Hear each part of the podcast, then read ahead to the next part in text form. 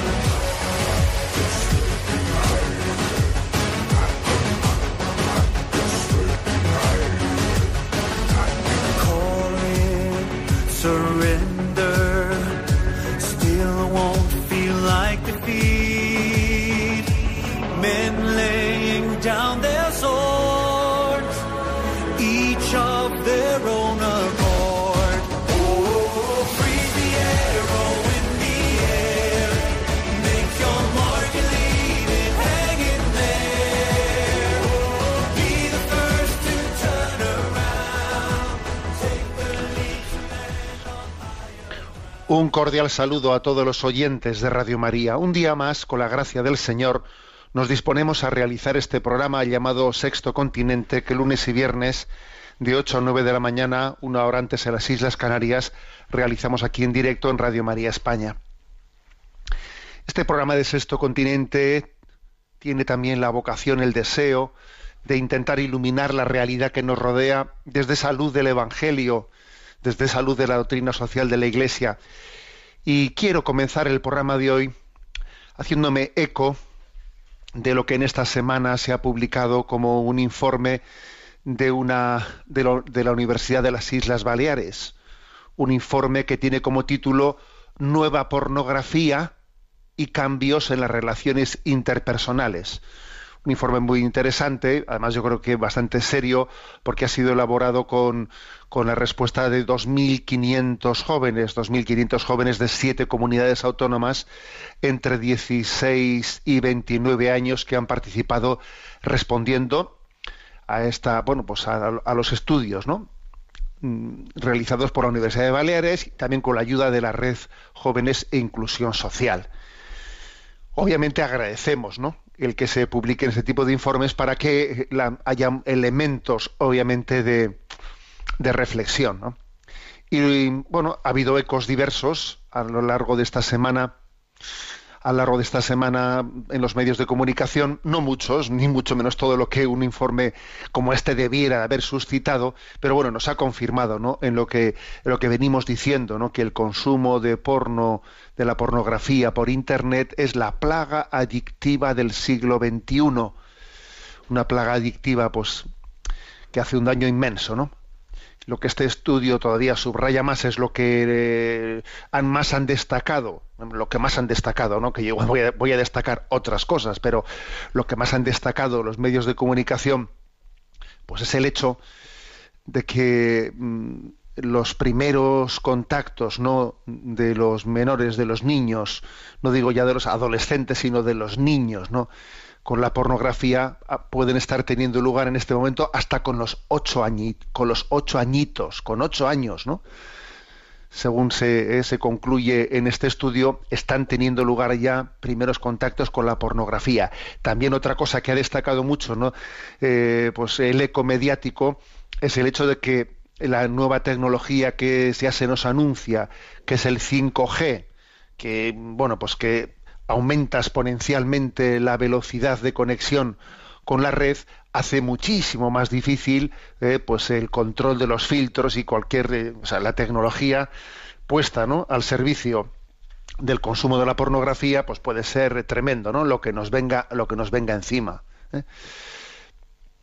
Bueno, entonces yo subrayo lo, principal. A ver, no hace falta ser ningún experto para darnos cuenta en este momento que entregar a nuestros niños un móvil, que a veces ocurre esto hasta como regalo de primera comunión, es una grave irresponsabilidad. Es una grave irresponsabilidad el que bien sea a los niños, bien sea a los adolescentes, se les entregue sin más, ¿no? Se les dé el pleno acceso a, ese uso de la tecnología cuando todavía está por librarse la batalla de la templanza en nuestros corazones, la batalla de la, de la educación de nuestra voluntad, la capacidad crítica es una, una gravísima, eh, una gravísima irresponsabilidad. ¿eh? Eh, es impresionante observar, por ejemplo, ¿no? dice esta encuesta, este estudio, la mitad de los chicos encuestados ya consumían pornografía a los 14 años y el 75%, el 75% ya consume pornografía a los 16 años en las chicas más o menos son dos años más tarde, ¿no? O sea, digamos que el 50% de las chicas consumen ya pornografía a los 16 años. ¿eh? Bueno, pues mm, es eh, obviamente también se hace algunos estudios el tanto por ciento de los que acceden ¿eh? acceden pues por curiosidad etcétera y los que los que se han encontrado con pornografía sin buscarla explícitamente porque claro también en el pues en el acceso a Internet muchas veces se, se, está ofreciendo pornografía a través de determinados banners y no sé qué y no sé cuántos, el tanto por ciento de los que acceden a la pornografía sin haberla buscado explícitamente es grande también. ¿eh? Bueno, pero sobre todo lo que es interesante es, eh, en este estudio es la reflexión que se hace sobre los efectos de la pornografía. ¿no? Hay un neuropsicólogo que es, eh, llamado Calderón que, que explica cómo el consumo de la pornografía cambia nuestra sexualidad y nuestra forma de relacionarnos con los demás. Que empezamos a ver ¿no? a todos los demás como un meros instrumentos para nuestros fines. Que el consumidor de pornografía intenta replicar lo que ve y pierde capacidad para tener una relación sana con los demás. Y no entiende, ¿no? cuando tiene un noviazgo no entiende por qué su pareja no le permite realizar no sé qué prácticas, ¿no? Y hay un riesgo altísimo de volverse adictos, ¿no? Aunque no haya estadísticas a este respecto, ¿eh? porque es una adicción que, bueno, pues que resulta vergonzante, ¿no? Pero obviamente eh, esto es lo principal. Aquí hay el consumidor de pornografía comienza a emborronar, eh, a desdibujar fácilmente, ¿no? la frontera entre lo real y lo virtual y comienza a distorsionar la realidad y a distorsionarse él, ¿no? Claro, entonces esta misma, esta mismísima semana en la que ¿eh? esa Universidad de Baleares ha hecho público estos datos, esta mismísima semana, bueno, ayer, antes de ayer, ¿eh? ayer, ayer mismo, ¿no? Pues eh, se nos ha hecho público el Ministerio del Interior que las denuncias por Mm, delitos de violencia sexual han aumentado en el primer trimestre del año el 18%. además estamos hablando de, unos aumentos continuos desde el año 2012, que desde el año 2012 se acumula ya pues un aumento del 53% de las denuncias, ¿no? Pero claro, el Ministerio Interior dice, "No, no, pero esto esto lo atribuimos lo atribuimos al, al incremento de una mayor conciencia social. Ahora, aquí, ahora la gente denuncia. Dice uno, hombre, eso no se compagina mucho con que ayer mismo también ¿eh? sale la noticia de que las enfermedades de transmisión sexual, la gonorrea, por ejemplo, en España ha crecido un 26%. ¿eh?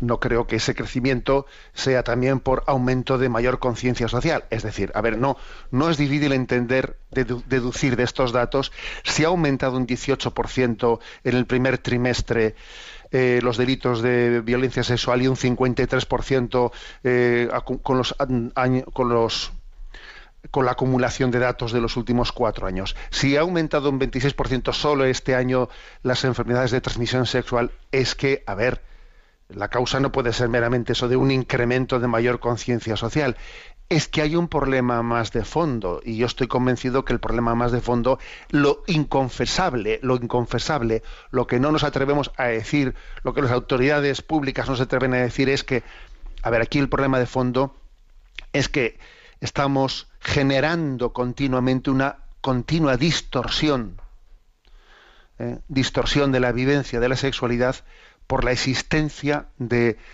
con una accesibilidad máxima ¿eh? de, la, de la pornografía.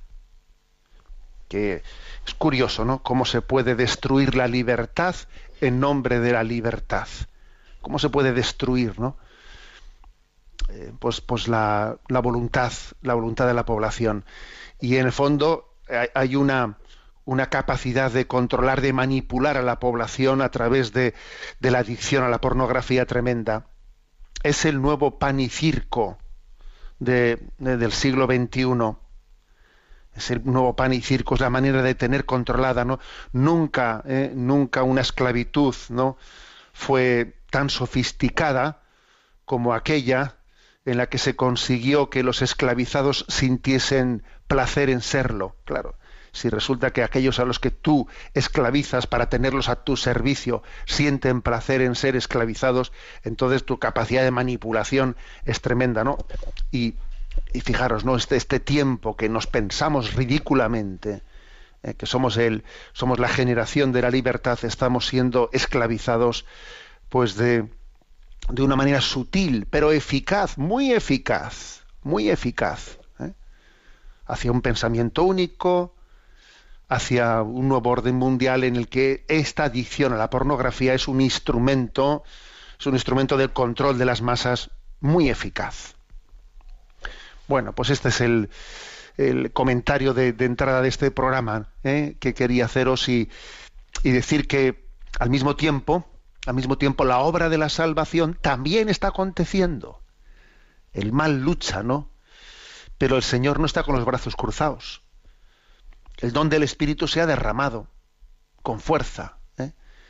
Y nos disponemos a celebrar la Santísima Trinidad. Entonces el Señor no se cruza de brazos viendo esta autodestrucción de esta sociedad, ¿no? El Señor está totalmente comprometido con la liberación, nos quiere libres, con la libertad de los hijos de Dios, libres para amar, libres por amor y para amar, ¿no? Y, esta, y en esta gran batalla, en esta gran batalla, en este mes de junio en el que estamos, que va, que concluirá aquí en España, ¿no? con la renovación de la consagración al Sagrado Corazón de Jesús, en esta gran batalla, pues confiamos plenamente, ¿no? en que, en que el Señor la lleva adelante, ¿no? Y aunque en teoría parecería, ¿no? que vamos perdiendo, pues confiamos en que el corazón de Jesús triunfará y que el Inmaculado Corazón de María no será testigo de esta de esta de esta nuevo el nuevo momento en el que el Señor lo hará nuevo todo, lo hará nuevo todo. Y repetimos, ¿no? Sagrado Corazón de Jesús, en vos confío. Dulce Corazón de María, sed la salvación mía.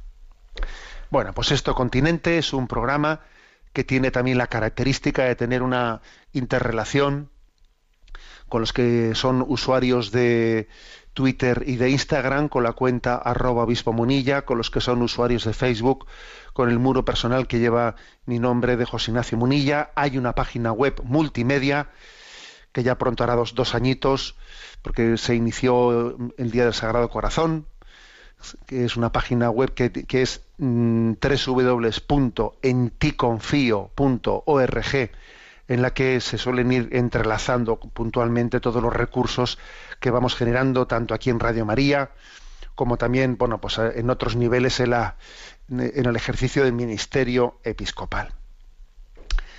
Bueno, pues, pues nada, gloria a Dios, así, así lo manifestamos. Estamos en vísperas de, la, de después de Pentecostés, de la celebración de, de la Santísima Trinidad.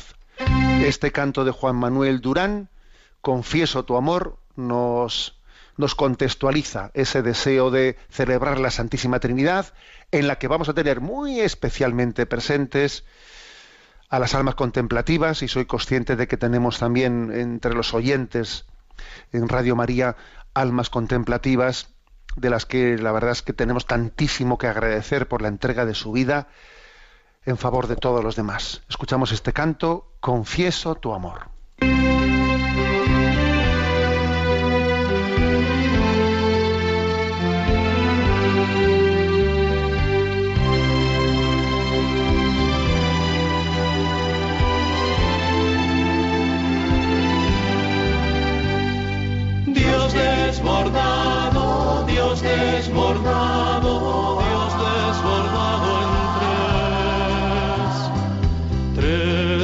Personas distintas y un solo, un solo Dios verdadero,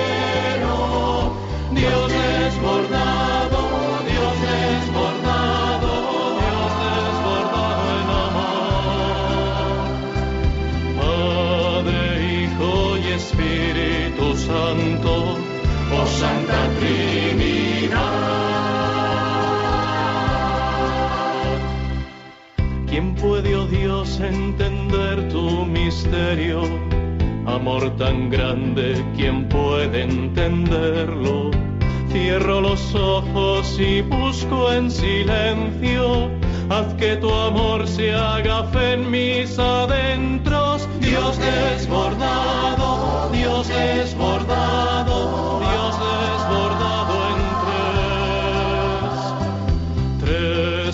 personas distintas y un solo, un solo Dios verdadero. Dios desbordado, Dios desbordado, Dios desbordado en amor. Padre, Hijo y Espíritu Santo, oh Santa Trinidad.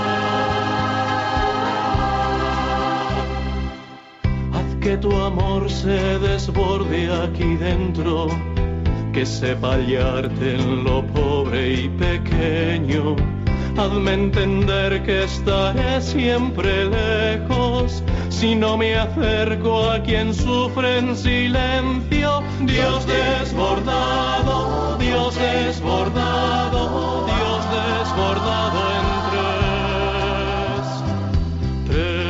personas distintas y un solo, un solo Dios verdadero.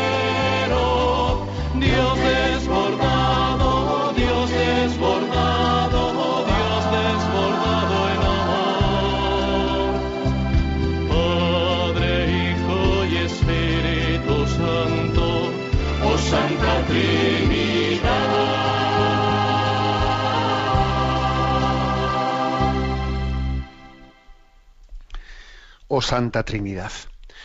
Vamos a abordar otra de esas secciones que, que venimos ya dedicando, si no me equivoco, con este será el quinto programa, en torno a las leyendas negras que se han difundido eh, sobre la Iglesia Católica a lo largo de la historia.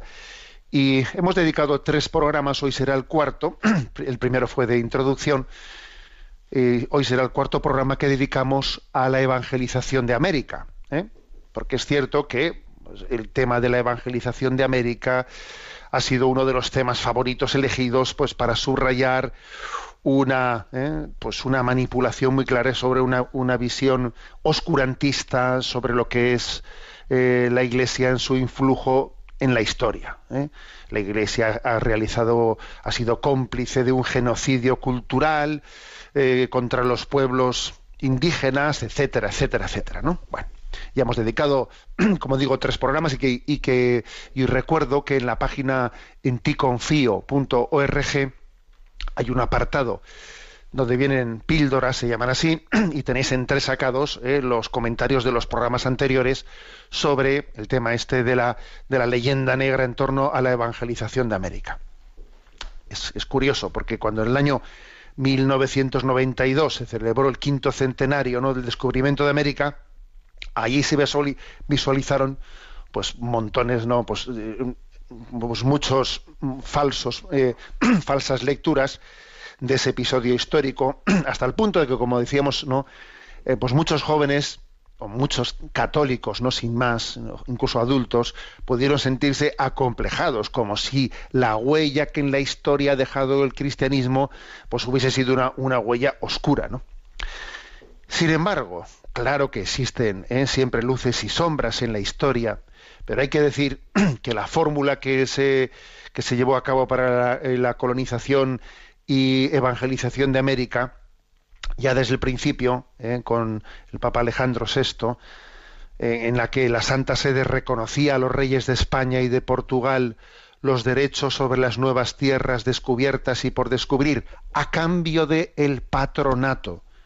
El patronato qué era, ¿Eh?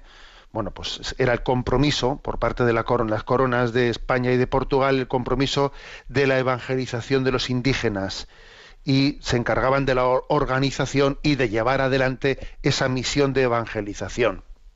Por supuesto que todo sistema tiene sus inconvenientes y este también tuvo sus inconvenientes, pero se demostró muy eficaz.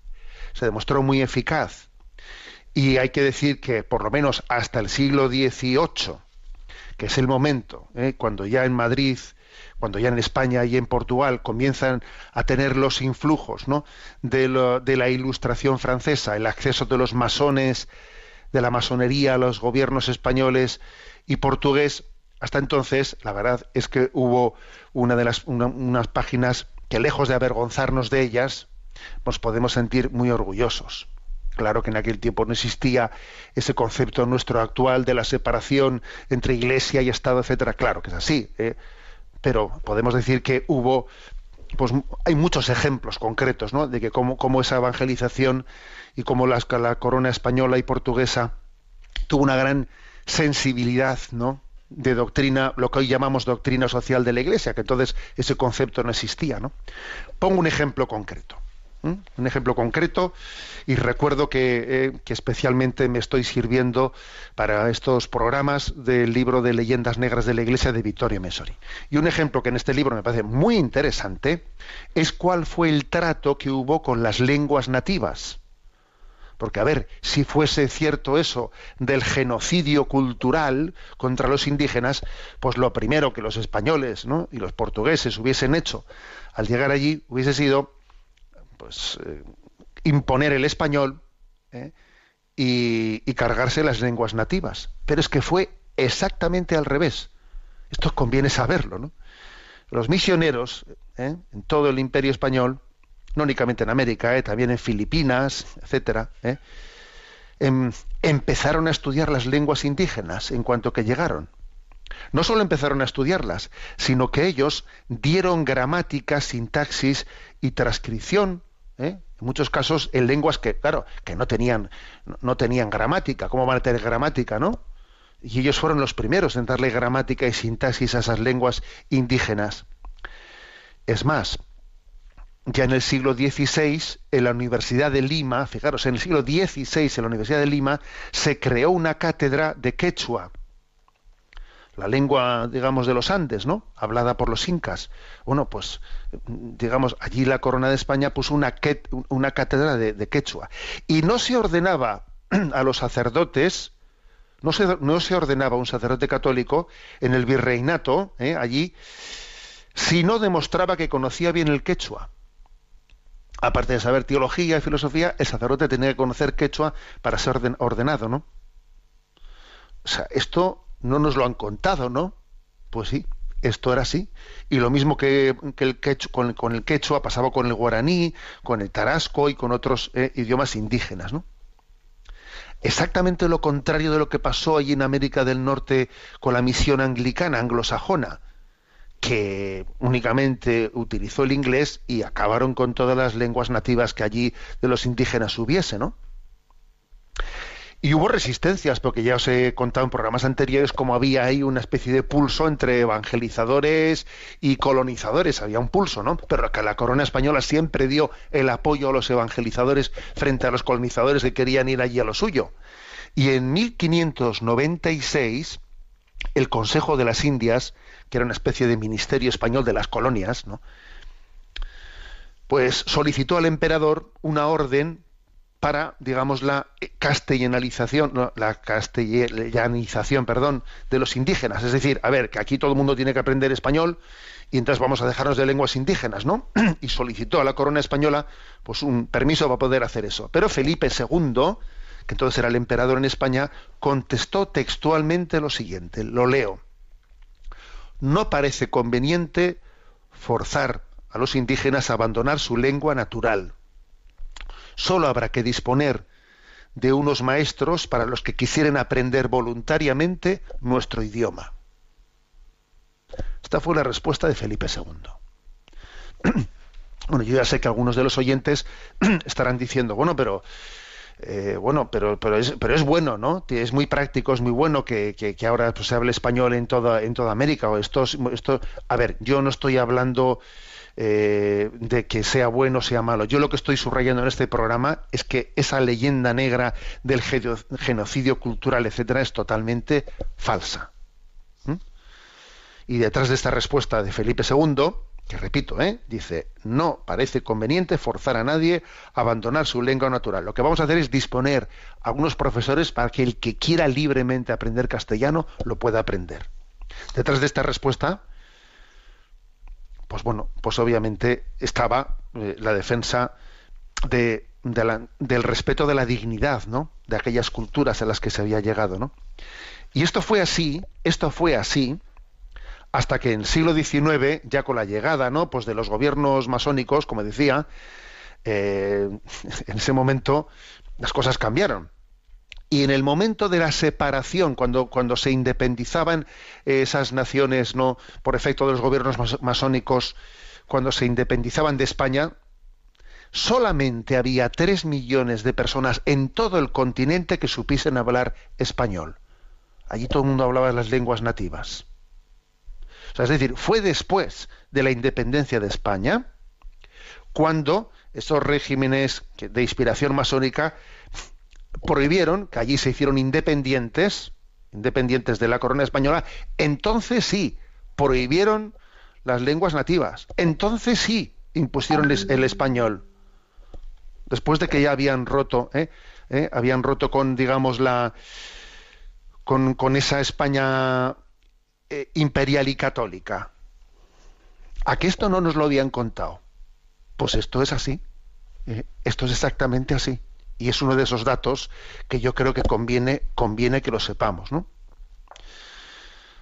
Bueno, por tanto, el verdadero imperialismo cultural no fue el de la antigua España imperial y católica, ¿no? El, el verdadero imperialismo cultural fue el de la ilustración, que al igual que, eh, pues que hizo también esa concepción napoleónica ilustrada, pues tuvo una concepción de imponer una única cultura, incluyendo un único idioma, etcétera. Y repito, que ya sé que habrá oyentes que estén diciendo, pero bueno, pues que, que el español esté tan extendido, eso es positivo. Pero, a ver, en la práctica, claro que tendrá muchos beneficios. Pero estamos hablando, aquí lo que estamos, está un poco ahora, digamos, en consideración en este programa, es si, ha existido un respeto o no ha existido un respeto a las culturas ¿eh? por, parte, por parte de la Iglesia Católica y de la inspiración que la Iglesia Católica ha realizado ¿no? en los tiempos.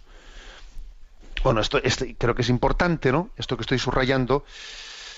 Al igual que también es importante que, llegado, llegado este momento actual, nos hagamos una autocrítica, ¿no? Hagamos una autocrítica, porque no solo nos hemos dejado meter goles o nos los hemos metido en propia puerta, eh, con respecto a ese timo, a ese cuento de, la, eh, de las leyendas negras, ¿no? Que nos han, nos, nos, han contado o nosotros mismos hemos repetido así, sin más, ¿no? Sino que es curioso cómo mm, eh, este complejo, ¿no? Este complejo de autosecularización interna ha llegado también hasta nuestro siglo, hasta nuestro siglo XX, ¿no?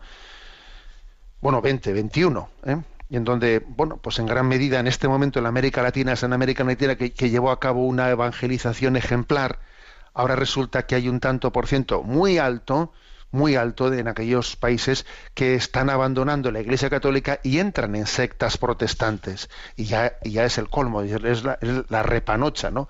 Como se dice popularmente.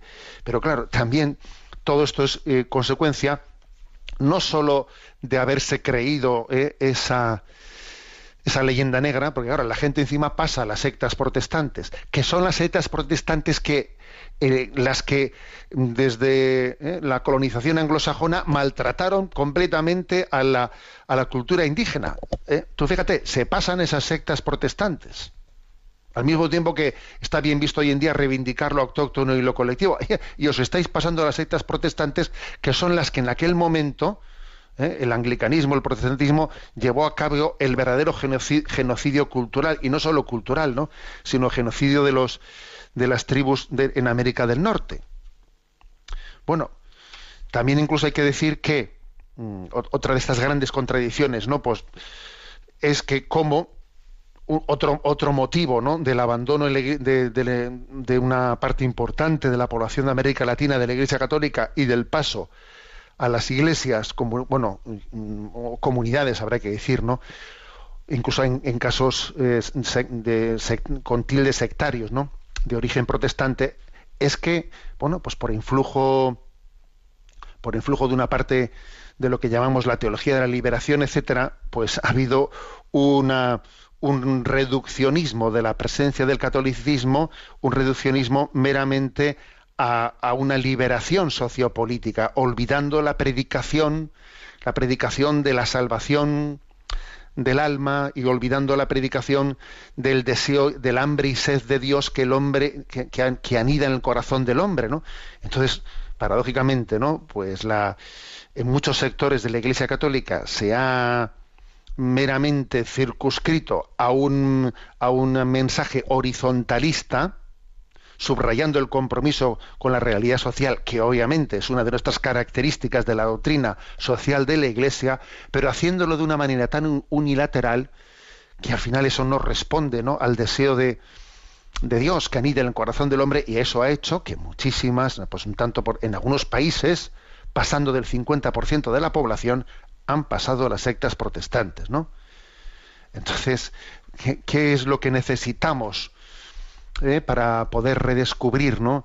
Pues eh, nuestra vocación. Pues primero, o sea, ser, ser auténticos. Es que el catolicismo, o sea, la mejor receta que el catolicismo puede tener es, ser fiel a sus orígenes, ser fiel a su historia, no avergonzarse de ella, no creernos los timos que, ¿eh? Que a veces no nos han dado. Por ejemplo, yo recuerdo que en mis tiempos de juventud, entonces se puso de moda aquella película de Humberto Eco, El nombre de la rosa, ¿la os recordáis? eh? Eh, pues era una, una adaptación de la novela de Humberto Eco ¿eh? en, eh, pues en el cine. El nombre de la rosa. Entonces, bueno, es una visión absolutamente oscurantista de, de la historia de la Iglesia. Bueno, entonces, claro, pues allí, en vez de, ¿eh? en vez de tener la capacidad de desmontar todas las, todas las falacias que esa película iba retransmitiendo, bueno, pues es que hubo una especie de complejo ¿eh? en ciertos sectores de la Iglesia, un complejo increíble de, de- hasta aplaudir y premiar esa, esa película, ¿no? Recuerdo, por ejemplo, pues eso, que la Universidad de Lovaina, una, de las universidades católicas más antiguas, bueno, pues nada, le pusieron todos los, eh, los galardones, ¿no? a esa película, que era esa absolutamente anticatólica y absolutamente falseadora de lo que fue la Edad Media. Porque quien verdaderamente tendría motivo para, para avergonzarse de la huella dejada en la historia, desde luego, no es, no es ni la evangelización de América y no es la acción evangelizadora de la Iglesia, no en toda la Edad Media, sino quien verdaderamente tendría motivo para avergonzarse es el influjo de esa supuesta ilustración que en nombre de la libertad, fraternidad e igualdad, pues cometió verdaderos genocidios, por ejemplo, el genocidio cultural de Latinoamérica. Y esto no nos lo habían contado. Esto no nos lo habían contado. Y obviamente se necesita una capacidad crítica, una capacidad crítica, eh, pues para, para dar razón de nuestra fe y para dar razón también del influjo que la historia de la Iglesia pues ha tenido, ¿no? Ha tenido pues la, esa proyección de la, de la acción social de la Iglesia. Bien, pues si os parece tenemos eh, otro momento de descanso musical y en esta proximidad eh, que, tenemos ¿no? de estos grandes misterios de la salvación. Ayer celebrábamos la fiesta de Jesucristo, sumo y eterno sacerdote. ¿eh? Y por cierto, agradezco la oración que sé que ayer tuvisteis por quienes hemos recibido ese ministerio sacerdotal vamos a renovar nuestra fe, ¿eh? nuestra fe en esta iglesia apostólica. Credo in unum deum de verbum panis.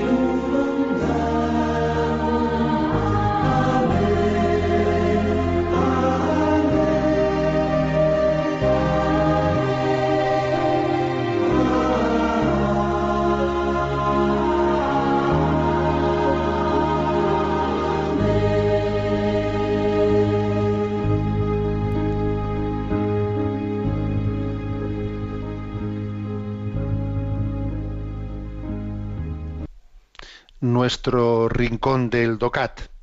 Nos toca el punto 135, que, que dice, ¿es el trabajo un castigo de Dios?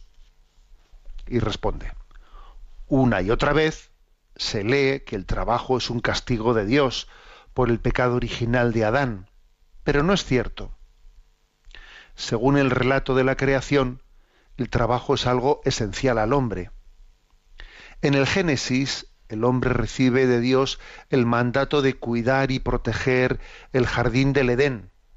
En Génesis 2, versículo 15.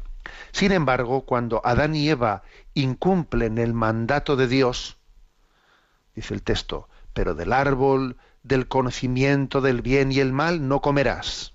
Génesis 2.17. Es decir, tras el pecado original, Dios graba a la tierra que desde este momento el hombre habrá de cultivar con fatiga. El suelo se vuelve entonces árido y el hombre ha de trabajarlo muy duramente para ali- alimentarse a sí mismo y a su familia. Desde la perspectiva bíblica, no obstante, el castigo de Dios por el pecado original no es el trabajo en sí mismo, sino el esfuerzo de realizarlo. Hasta aquí este punto 135, ¿no? Que es interesante. A ver, el trabajo es un castigo, de- es el castigo de Dios. ¿eh? Entonces mm, responde con contundencia, no, el trabajo no es un castigo de Dios, es una vocación dada por Dios, una vocación a la transformación del mundo, una vocación en la que el hombre crece, madura, ¿eh? madura. Es uno de los mm, de una de las formas principales, ¿no? Para llegar a, a la, madurez a la que estamos todos llamados, ¿no? Entonces, entonces eh, aquí distingue una cosa, como dice, a ver, eh, el, no, no, el pecado original no hizo de, o sea, no, no consiste en que el trabajo en sí mismo sea, ¿no? La consecuencia del, pecado original no es ahora, pues, ahora vas a trabajar, no, sino que es cierto que una consecuencia del pecado original es el que el trabajo nos resulte, nos resulte a veces así de de contra ¿eh? contranatural, que, que lo percibamos que lo percibamos como algo contrario a nuestra felicidad. O sea, un influjo, una consecuencia del pecado original es el que experimentemos el trabajo como algo contrario a nuestra realización y a nuestra felicidad. Y esa especie de suspiro por decir, a ver cuándo ojalá no pu- pudiese no trabajar. Eso sí, o sea, el no es el trabajo, no consecuencia del pecado original, sino el experimentar el trabajo así como así de fastidioso y mortificante, eso sí es consecuencia del pecado original. Bueno, entonces hay un refrán en español, un refrán muy curioso, ¿no? Que se dice: "En el pecado lleva la penitencia". Bueno, pues es cierto que eh, hay que entender las consecuencias del pecado original no hay que hacer una, una explicación, digamos, simplista, decir, es Dios el que, eh, el que te ha dado, el que te ha dado como, entre comillas, castigo estas consecuencias por haber cometido el pecado original o nuestros pecados personales. No. Sino que es que en el pecado está implícita la penitencia. El pecado es una ruptura, una ruptura con el plan de Dios. Entonces, romper ese, ese equilibrio ¿no? que el hombre tiene con Dios tiene consecuencias. Es como cuando uno rompe el cristal. Claro, si rompes el cristal, tiene consecuencias porque entra el frío o entra el calor. ¿eh? O sea, Dios, Dios eh, en, el plan original que él tenía nos había preservado, ¿no? De muchas cosas. Y entonces cuando el hombre utiliza mal su libertad, ¿no? Y pongo ese ejemplo, ¿no? Y rompe ese, ese cristal que le protegía, obviamente, pues en el pecado se lleva la penitencia. Y entonces, por ejemplo, pues entra la concupiscencia. La con- concupiscencia, esa distorsión eh, de nuestra voluntad de ser atraídos por, por lo malo, etcétera, esa concupiscencia en sí misma no es pecado, pero es consecuencia del pecado. ¿Mm?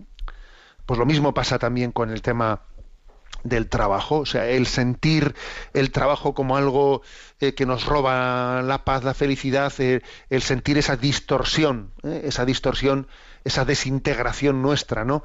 Es consecuencia del pecado. Pero entonces, bueno, pues digamos que lo primero que hay que hacer es, a ver, no entendamos de una manera literal, eh, simplista, como si Dios, Dios me estuviese mandando, eh, así caprichosamente mandando, mandando castigos.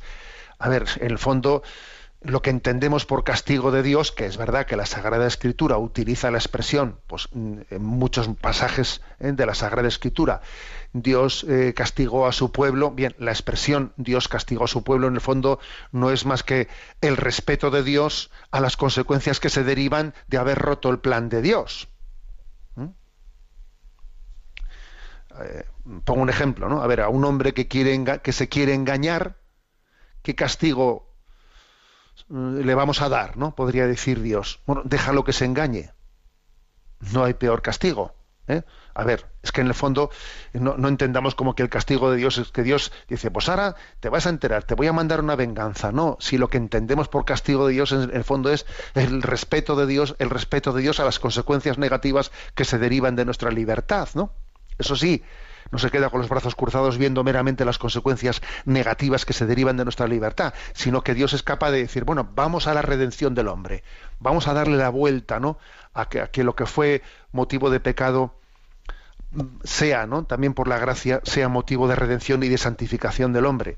Entonces, si el pecado ha hecho que el trabajo sea percibido como algo distorsionante que me, que me quita la felicidad, ¿qué, ¿cuál es la redención del pecado? ¿En qué tiene que traducirse, entre otras cosas, la redención del pecado? Pues en que para mí el trabajo sea planificante. Pues darle la vuelta a la tortilla. ¿eh? O sea, la redención de Jesucristo nos tiene que llevar a experimentar el, trabajo como un camino de purificación, como un camino de entrega, de servicio a los demás, como una manifestación de nuestro amor. Claro, si el pecado hizo que el trabajo sea ¿eh? eh, antipático, mortificante, la redención de Jesucristo tiene que hacer que el trabajo sea plenificador y un lugar de expresión de nuestro amor. Eso es lo que hace el Señor. ¿eh? Eso es lo que se hace. ¿Y eso cómo se hace? Pues mira, tomando cuenta de cómo Dios nos permite participar de su obra. Si uno tiene, tiene conciencia de eso, pues el pecado que tenía esa consecuencia, que tenía, era percibido como algo que me fastidia, sería como algo que me realiza. Aquí, por cierto, el, el DOCAT trae un ejemplo que es bonito. Dice, ¿no? Tres canteros, tres canteros fueron preguntados acerca de lo que hacían. El primero respondió, estoy labrando una piedra. El segundo dijo, estoy trabajando en un arco apuntado. Y el tercero dijo, estoy construyendo una catedral. Entonces, ¿qué quiere decir? No? O sea, ¿por qué ha puesto aquí el DOCAT este ejemplo un poco iluminador? Porque, claro, los tres canteros han dicho la verdad, pero claro, el grado de gozo que puede tener alguien en su trabajo cuando es consciente de que estoy construyendo en una catedral, estoy participando en una gran obra, es muy distinto que aquel que no tiene conciencia de qué estoy haciendo y aquí estoy labrando una piedra, aquí estoy todo el día dándole golpes a una piedra, ¿no? Pero no sé esto que, que hago, para qué sirve, no sé esto qué función va a tener. Tú trabajas de una manera muy distinta ¿eh? cuando puedes decir, estoy construyendo una catedral. No meramente con decir estoy con el martillo dándole golpes a una piedra, es que es muy distinto, claro. ¿eh? Entonces, si del pecado vino esa distorsión del trabajo para eh, pues para que, que, hizo que el trabajo pues fuese percibido por nosotros como una especie de trágala, trágala. No te queda más remedio que hacer eso porque si no, no no puedes comer, ¿no? A ver, pues ahora ha llegado el momento en el que la redención de Jesucristo nos, nos permita eh, percibir el trabajo de otra manera. No, Señor, me permites colaborar contigo en esta gran construcción de una catedral, de hacer del mundo una catedral. O qué distinta es esa visión. ¿eh?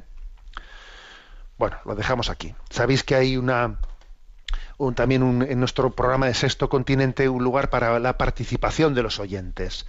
Hay un correo electrónico que es sextocontinente, todo seguido, ¿no? Sextocontinente arroba radiomaria.es al que podéis hacer llegar vuestras preguntas. ¿eh? Tenemos a Cristina en la emisora y le vamos a decir que nos vaya presentando algunas de las preguntas que hemos seleccionado. Buenos días, Cristina. Muy buenos días, monseñor. Adelante.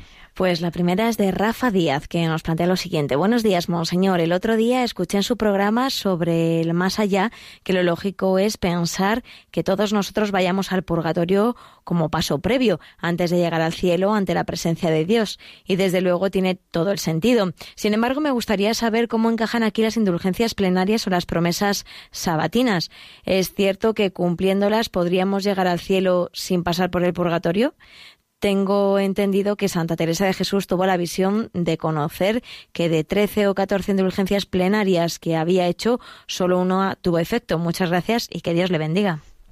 Bueno, este, lo primero que hay que decir es que obviamente es un misterio del que no podemos eh, eh, tener, digamos, eh, pues datos estadísticos, como os podéis imaginar. Pero es cierto que fue Benedicto XVI al que, claro, pues por su preparación teológica y por haber sido nuestro Papa, no actualmente Papa emérito, él le hizo una reflexión, bien, si bien es cierto que la hizo diciendo que eso era una opinión personal suya, en la que él decía que le parecía, ¿no? que no era que no era tan sencillo, ¿no? Pues el que en el momento de nuestra muerte tuviésemos la preparación necesaria para contemplar inmediatamente la gloria de Dios, estando suficientemente purificados, y que tampoco era tan sencillo que alguien tuviese la maldad, la, la maldad plena, ¿eh?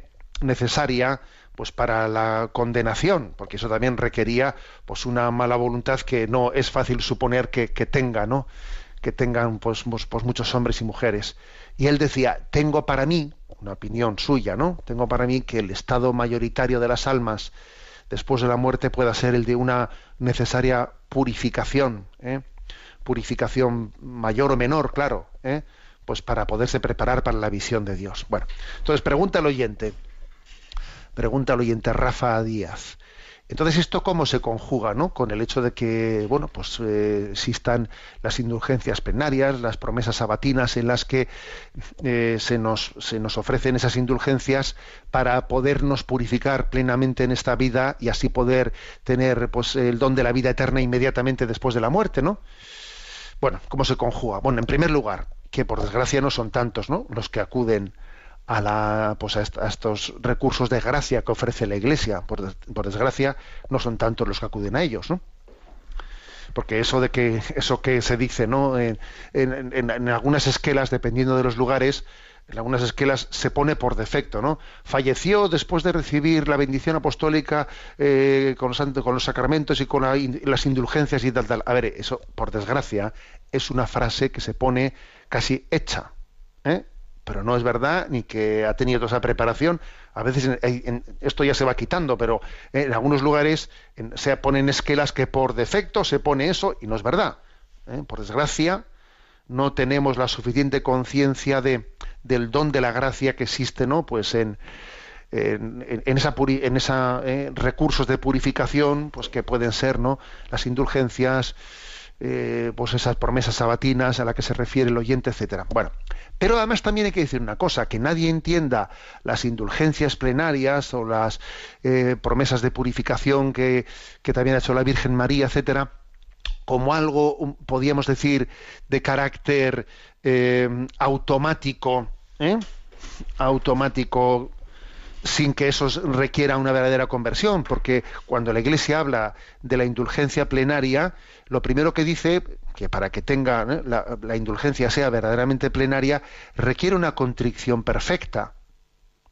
Entonces, claro, nosotros nos solemos fijar en las otras condiciones. A ver, hay que eh, confesarse pues eh, 15 días antes o después.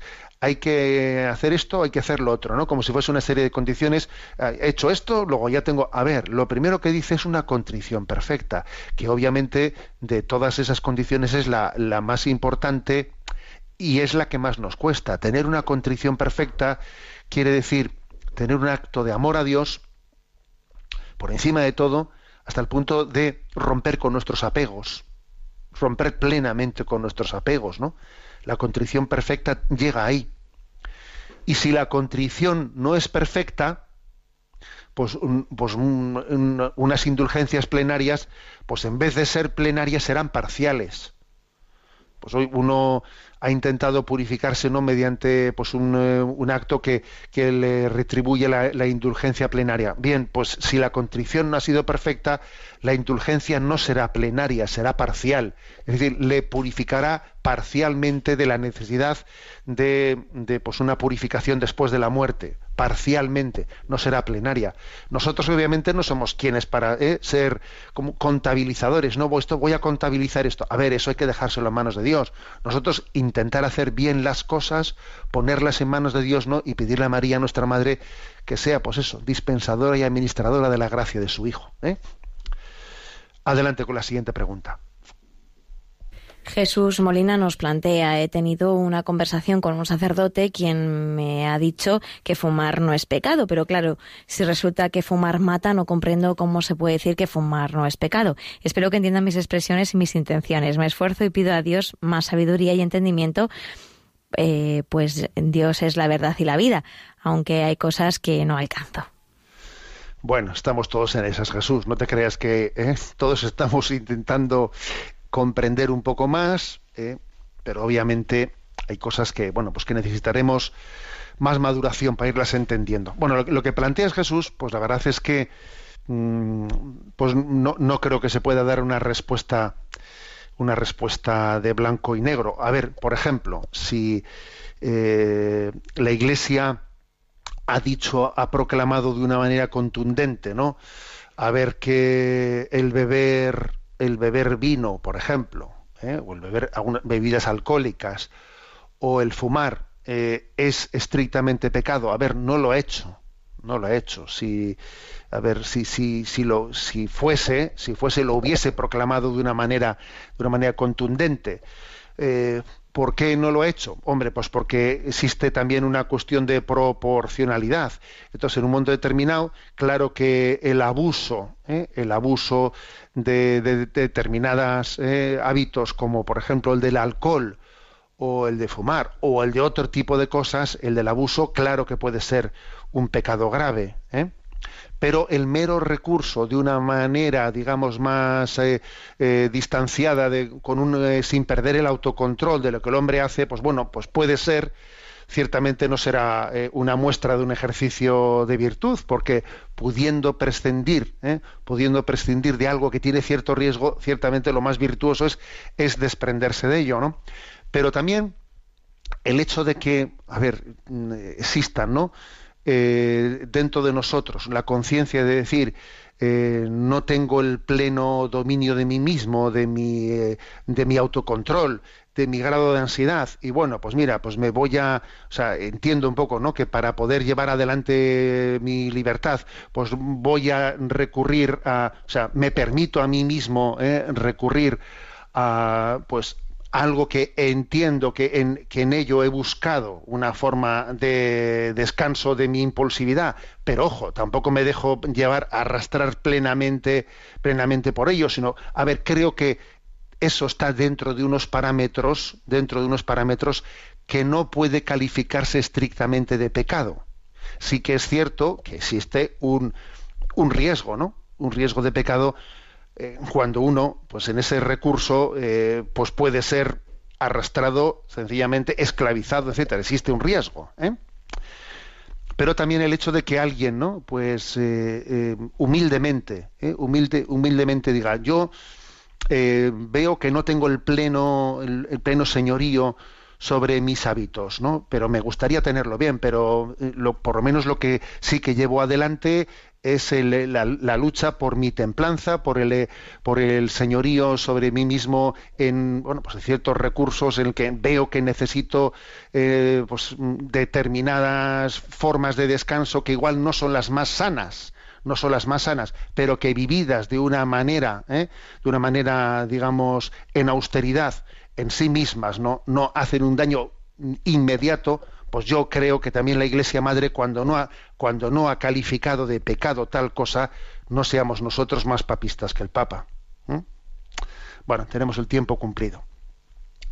La bendición de Dios Todopoderoso, Padre, Hijo y Espíritu Santo descienda sobre vosotros. Alabado sea Jesucristo.